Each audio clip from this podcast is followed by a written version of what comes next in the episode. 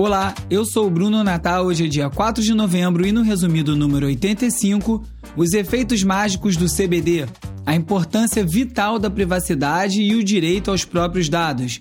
Esquerda e direita invertem posições. Como não falar da eleição dos Estados Unidos e muito mais. Vamos nessa, resumido. Resumido.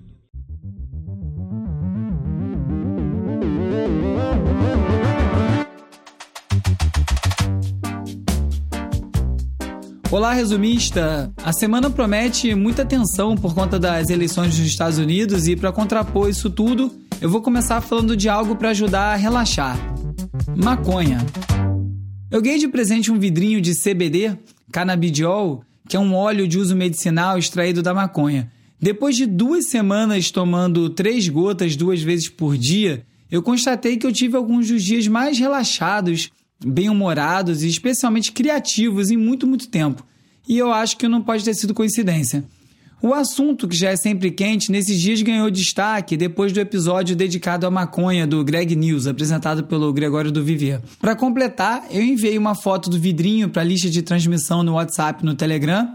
Aliás, se você ainda não faz parte, manda aí um oi para 21 97 969 5848 e também tuitei no arroba urbe, o RBE, que é a minha conta no Twitter. E aí, na sequência, eu recebi uma tonelada de mensagem de gente pedindo mais informação. Desde gente querendo saber como eu consegui, até outros querendo saber o que exatamente é CBD. No Brasil, quem mais sabe sobre esse assunto são as mães que estão aí na frente da luta pela descriminalização do cultivo da maconha para uso médico. Então eu decidi procurar quem entende e chamei aqui para conversar a Margarete Brito, da APEP, que é a Associação de Apoio à Pesquisa a Pacientes de Cannabis Medicinal. Tudo bem, Margarete? Tudo bem, Bruno, e você? Tudo ótimo. Inclusive, eu queria saber por que, que eu estou me sentindo assim nessas últimas semanas. é, bom, você acabou de me falar que você está usando o CBD. É, é, muito comum pessoas mais ansiosas, enfim, ficarem mais calmas quando usam CBD, quando usam canabidiol, quando usa cannabis. Eu gosto mesmo de falar cannabis porque quando a gente fala, quando a gente fala de medicamento à base de cannabis, é, a gente fala de todos os compostos que tem é, na planta, né? Não só o CBD, tem o THC, que também é um, é um canabinoide importante aí na, na, no conjunto terapêutico. Então, assim, quem indica qual desses dois compostos, CBD e THC, é, a, a quantidade de gotas, a dosagem, é, é, o médico. Ele coloca isso tudo numa receita, isso é permitido desde 2015, há muito tempo, é pouco difundido, mas é só entrar no nosso site lá, pep.org, que tem várias informações é, e tem nosso contato também. A gente está aí à disposição. E isso é uma confusão constante, parece. Né? Das muitas mensagens que eu recebi depois que eu falei que tinha recebido esse, esse vidrinho de CBD, foi gente achando que dava onda é, e algumas pessoas perguntando sobre a questão do THC. O canabidiol, o THC, né, que são compostos da planta, é, eles, eles têm efeito psicoativo. O que, que são efeitos psicoativos? São quando eles entram em contato com o nosso sistema nervoso central. Quando a gente fala efeito psicoativo, parece que a pessoa está doidona, e não é. Efeito psicoativo é que ele, ele, ele entra em contato com algum ponto do nosso, do nosso cérebro e causa alguma atividade. Pode ser uma atividade de te deixar mais calmo ou uma atividade de te deixar mais ligado.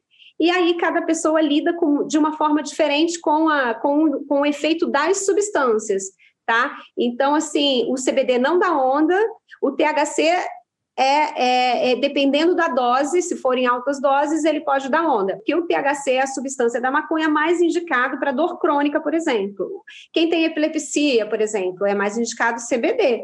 E qual a diferença de fumar ou tomar CBD em termos de benefícios? Quem fuma maconha já está coberto? Ou tem diferença em fazer um tratamento com, com CBD ou com CBD e THC? Não, tem diferença, porque em geral quem, quem fuma maconha é, talvez esteja coberto se o, ele tiver dor, por exemplo. E qual é a situação do CBD no Brasil atualmente? Então, desde 2015, se você tiver uma receita médica e uma autorização da Anvisa, que é burocrático você conseguir, mas não é impossível, você consegue importar. Eu fui a primeira pessoa no Brasil a ter autorização para plantar maconha para fazer o remédio da minha filha. As pessoas que precisam, ou elas têm que plantar, elas têm que ir atrás de uma autorização, ou começa a plantar ilegalmente, depois vai atrás de uma, de uma autorização, ou elas têm que fazer toda uma burocracia para importar. E é caro. Hoje em dia, um frasco é R$ 1.400, é caro. Então, assim, hoje em dia, a gente costuma falar na militância que o canabidiol, a maconha, está legalizada para quem tem dinheiro, né? Então, por isso que a gente tem uma luta muito grande, porque a gente quer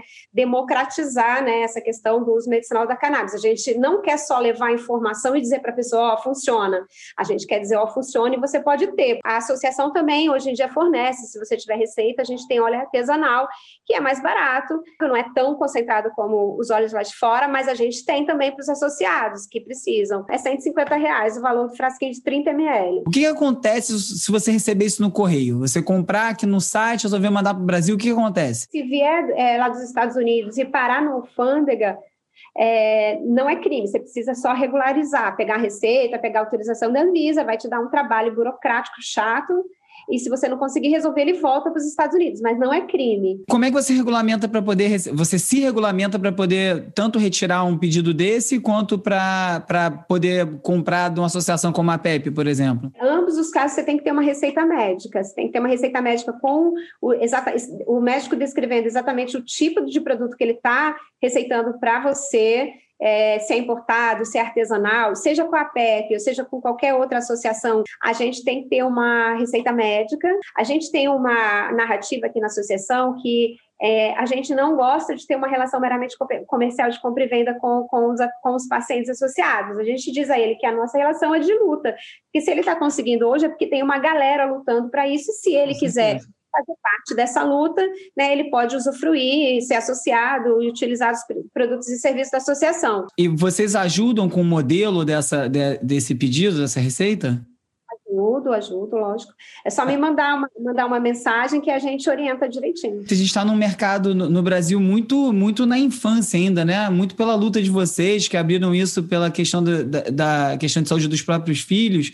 E a gente olha para o mercado lá fora e vê uma coisa muito mais estruturada, né? Eu fui olhar os sites, você vê pela, pela concentração, pelo uso, pelo tipo, diversas marcas. Espero que a gente consiga chegar nesse ponto aqui alguma hora, né?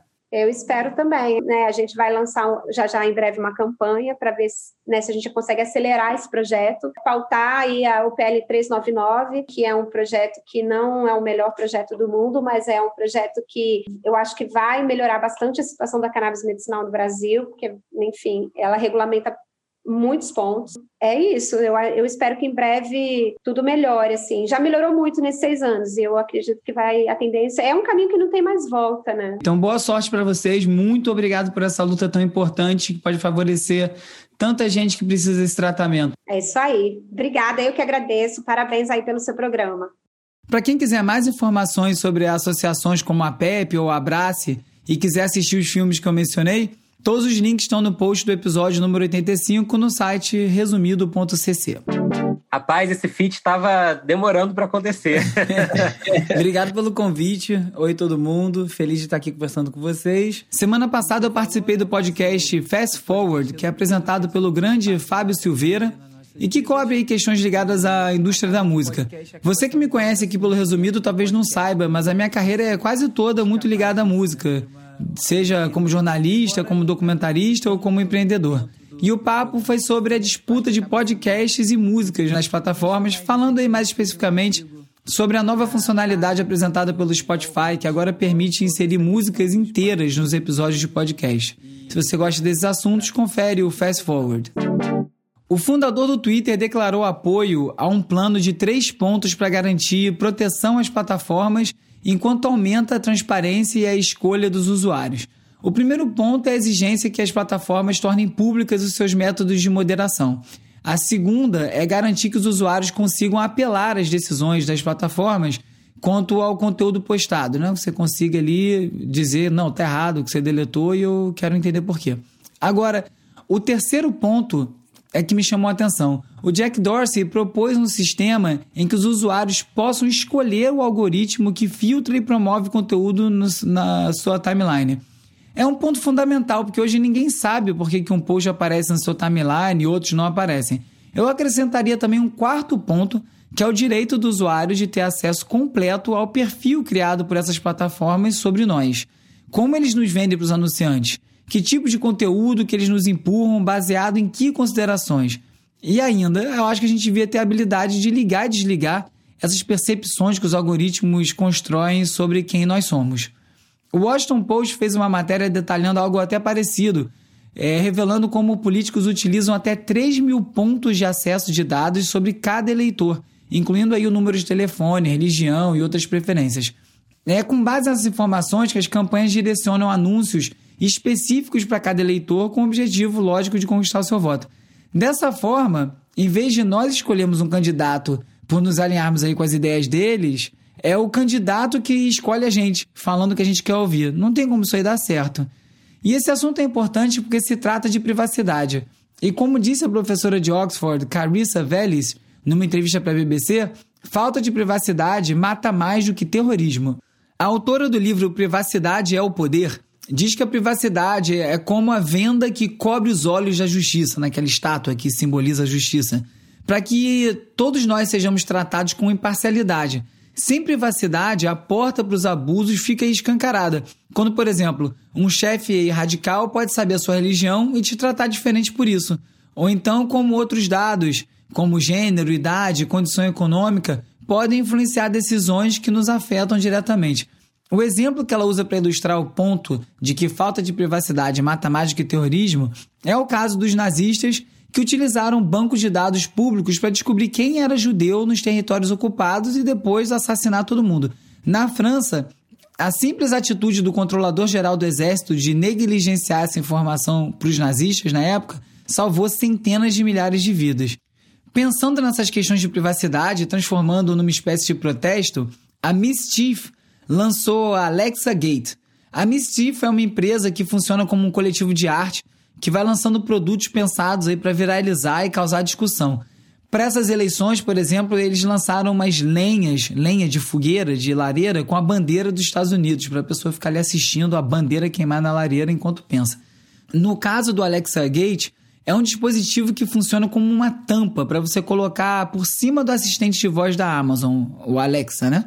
Com seis alto-falantes que ficam emitindo frequências que embaralham o som, ele acaba enganando o microfone do Alexa e não deixa ele coletar dado. O objetivo do Alexa Gate é impedir então que a Alexa ouça tudo que está sendo falado na sua casa e que esse conteúdo seja enviado para o banco de dados da Amazon.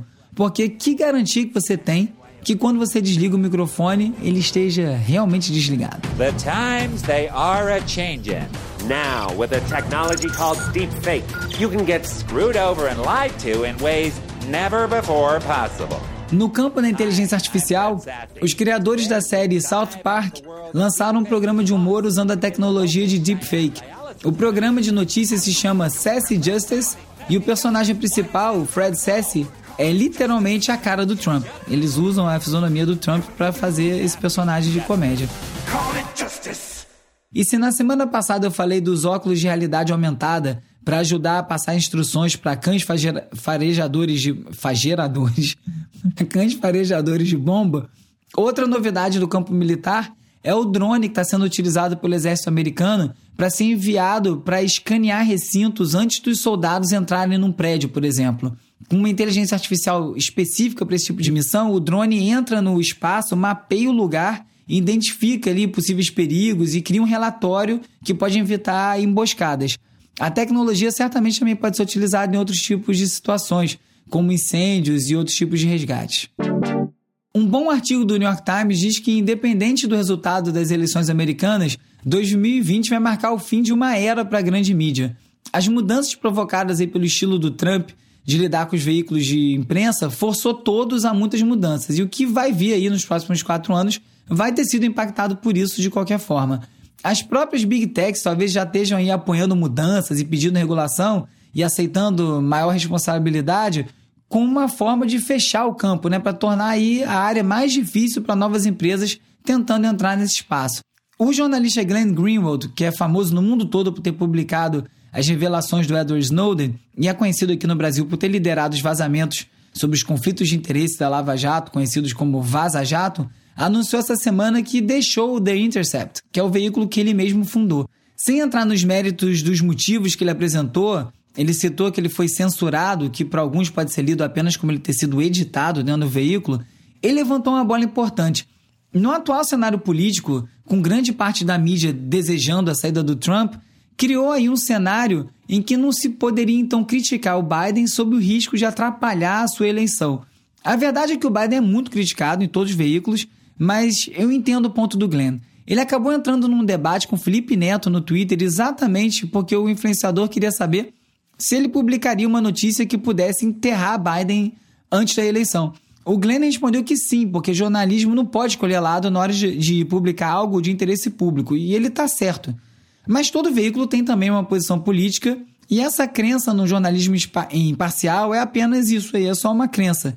O importante é essas posições estarem sempre claras, sempre. No caso específico do e-mail do filho do Biden que vazou, outros veículos, inclusive alguns pró-Trump, decidiram que não iam dar prosseguimento nesse assunto. Mas o fato que o Glenn observou é, mostra aí que teve uma inversão de valores, de métodos, de posições entre os conservadores e os progressistas desde a eleição do Trump e aqui no Brasil, na do Bolsonaro. Com um campo aí, o progressista e o conservador acusando o outro do que antes era acusado. É como se a direita tivesse sequestrado o discurso da esquerda, ou como se ambos os campos tivessem perdido um pouco a personalidade e tentando aí se embrenhar em outros caminhos. Na cobertura política, por mais absurdo que isso possa soar, tudo que o Trump fala tem que ser levado a sério. Afinal, ele é o presidente. E como ele passa grande parte do tempo provocando a imprensa, os seguidores dele acabam se divertindo, vendo a mídia cobrir de maneira séria o que para eles é claramente uma piada. E nessa, a imprensa fica parecendo tonta. O Trump vive sob a proteção da ironia ambígua, que permite que qualquer declaração que receba muitas críticas seja depois explicada como uma brincadeira mal interpretada. E assim ele pode ir falando o que ele quiser, vai plantando as sementes e vendo até onde dá para ir. Nos programas de humor, com os temas tão sérios em pauta que estão sendo discutidos hoje em dia, os comediantes passaram a ter receio de ser mal compreendido ao fazer piada e começaram a falar sério. E na política, a esquerda se desconectou dos eleitores e nos Estados Unidos o discurso dos republicanos, falando para os trabalhadores, parece o que antes era dos democratas e vice-versa. Nas redes sociais, uma reportagem do Wall Street Journal revelou que o Zuckerberg orientou o Facebook a favorecer conteúdos de direita e reduzir o alcance de posts de esquerda. Isso porque, apesar de ser desenvolvido por uma maioria de funcionários de pensamento progressista, o público do Facebook é conservador. O New York Times entrevistou o Dan Bongino, que é um comentarista conservador que é dono de uma das páginas de melhor desempenho no Facebook, e ele diz que nem ele entende o próprio sucesso de, dele na plataforma. A polêmica da semana no universo dos podcasts foi a participação de um dos ícones da desinformação, o Alex Jones, no podcast do Joe Rogan. O Alex já foi banido das principais plataformas exatamente pelo discurso mentiroso e bem perigoso. E isso aí gerou uma cobrança do Spotify, que é o dono aí do passe do Rogan. Eles pagaram 100 milhões de dólares para ter exclusividade do podcast do Joe Rogan. A empresa diz que não interfere no conteúdo e o Rogan também alegou que estava apenas entrevistando alguém. A questão é, até que ponto é uma entrevista e até que ponto é dar palanque para alguém e quem é a pessoa ideal para decidir se é uma coisa ou outra? O Spotify já disse que não é com eles, mas desde que eles entraram nos podcasts, eles saíram de um modelo em que eles operavam como Netflix, gerenciando o conteúdo premium, para algo muito mais próximo do YouTube, com conteúdo publicado pelos usuários, principalmente depois que eles compraram a plataforma Anchor, que é de produção de, de podcast. E nesse caso, o Spotify talvez não tenha calculado que entrou também no campo da moderação. Até porque não era surpresa nenhuma que o Rogan ia trazer esse tipo de questão junto com a audiência gigantesca dele. Ele já tinha entrevistado o Alex outras vezes. E esse é o tipo de questão que vai se apresentar novamente em outros podcasts. O que dá para ver nesse bololô é que cada um desses atores está buscando atender a interesses próprios. Isso aí nunca mudou e nem vai mudar. E eu devo voltar nesse assunto porque eu pensei um pouco em voz alta aqui hoje. Na leitura extra, estão os links que nem eu nem o Calbook conseguimos encaixar no roteiro dessa semana e vão estar tá lá no resumido.cc. Então tem uma matéria falando sobre o lançamento da bookshop.org, a loja de livros independente que foi feita para combater a Amazon sendo lançada no Reino Unido. Tem o chefe de inteligência artificial do Facebook, um bamba aí no assunto, esculhambando as expectativas irreais quanto às capacidades da eh, GPT-3. Tem uma carta do cientista Neil deGrasse Tyson para o Brasil e uma reportagem da revista Gama sobre a ascensão de cenas cotidianas na arte contemporânea brasileira. Todos os links vão estar lá no resumido.cc. Se você quiser ainda mais conteúdo do Resumido, confere o resumido.podcast no Instagram e confere também o Resumido em vídeo no youtube.com resumido. E se você quiser colaborar para o Resumido seguir adiante, é só você visitar catarse.me barra resumido e contribuir assinando. Eu conto com você. Hora de relaxar com as dicas de ver, ler e ouvir. Good morning, Miss Garcia. Good morning, sunshine. O Michael Bay é um diretor de blockbuster que faz uns filmes de estilo bem próprio. Todos eles são barulhentos e vazios. E você pode notar aí na conta dele bombas como Pearl Harbor, Armageddon e série como Transformers. Como o show não pode parar, mesmo que seja ruim, o Bay resolveu produzir um filme sobre o coronavírus. Foi feito durante a pandemia e com a previsão de chegar aos cinemas no ano que vem, o Songbird é passado em 2024 e mostram os Estados Unidos e possivelmente o resto do mundo ainda em quarentena, já que a doença teria sofrido uma mutação e seguiria matando mais gente, tendo chegado a 110 milhões de pessoas. Que tal isso aí para relaxar? Para piorar, o filme conta uma história de amor da Demi Moore com KJ Apa e usa como músico, eh, música tema o Three Little Birds, o sucesso do Bob Marley, aquela que diz: Não se preocupe, tudo vai ficar bem. Precisa nem dizer que o sentido dessa dica aí é fuja desse filme.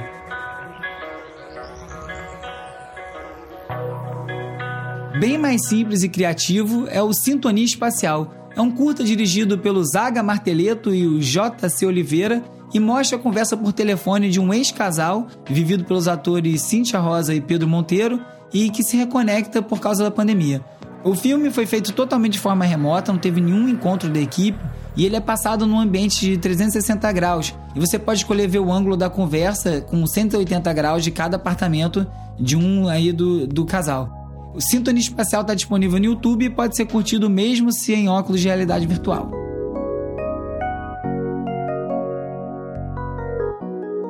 O New York Times lançou uma página especificamente para quem quer se distrair e esquecer as eleições e oferece vários passatempos em tela cheia, como regar uma planta, fazer carinho num cachorro e umas imagens assim bem calmantes. Outra boa forma de ficar viajando sem sair de casa e pensando em nada é o site Astronaut, que exibe de forma aleatória vídeos publicados há uma semana e sem título e que tiveram zero ou quase nenhuma visualização no YouTube. É uma espécie de anti-algoritmo.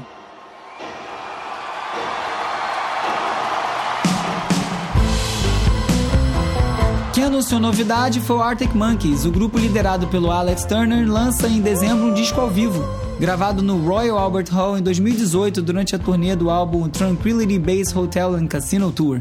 O bacana é que o disco é beneficente e todo o lucro vai ser revertido para a ONG War Child, que cuida de crianças com trauma causados por guerra. No Twitter, o grupo explicou que a situação financeira da ONG não está nem um pouco boa. O disco vai ter 20 músicas, vai ser lançado em vinil duplo e também CD duplo para quem ainda tem o CD player. E esse não é o primeiro trabalho beneficente direcionado ao War Child. Em 95 teve o disco The Help Album, com participação do Radiohead, Portishead, Massive Attack, Oasis, Blur, Paul Weller e vários outros. Depois foram lançadas mais outras quatro compilações. É bem legal, a causa merece. Não é novidade para ninguém que o David Byrne é fã da música e da cultura brasileira, né? Ele já lançou o disco do Tom Zé e dos Mutantes pela gravadora dele, a Luaca Bop.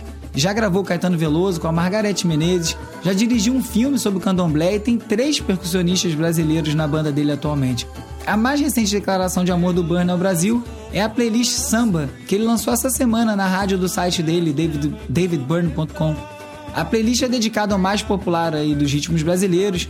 Tem música da Tereza Cristina, Clara Nunes, Alcione, Zeca Pagodinho, Neguinho da Beija-Flor, Almir Neto, Paulinho da Viola e Cartola. Com uma seleção dessas, está na cara aí que o ex-líder do Talking Heads não é doente do pé.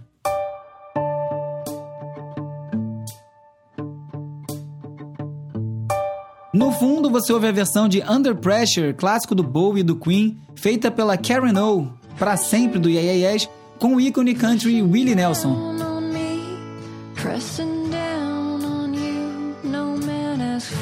Cortesia do brilhante editor de áudio do Resumido, Hugo Rocha. Eu vou botar essa belezinha na playlist Resumido Tracks essa semana. É só procurar no site resumido.cc ou no Spotify que vai estar tá lá. Você gostou desse episódio? Manda pros amigos, assina, curte e segue na plataforma que você estiver escutando agora. E não deixe de dar 5 estrelas e deixar uma resenha no Apple Podcast, porque o Resumido segue em primeiríssimo lugar. Eu sou o Bruno Natal, obrigado pela audiência e semana que vem tem mais Resumido. sure.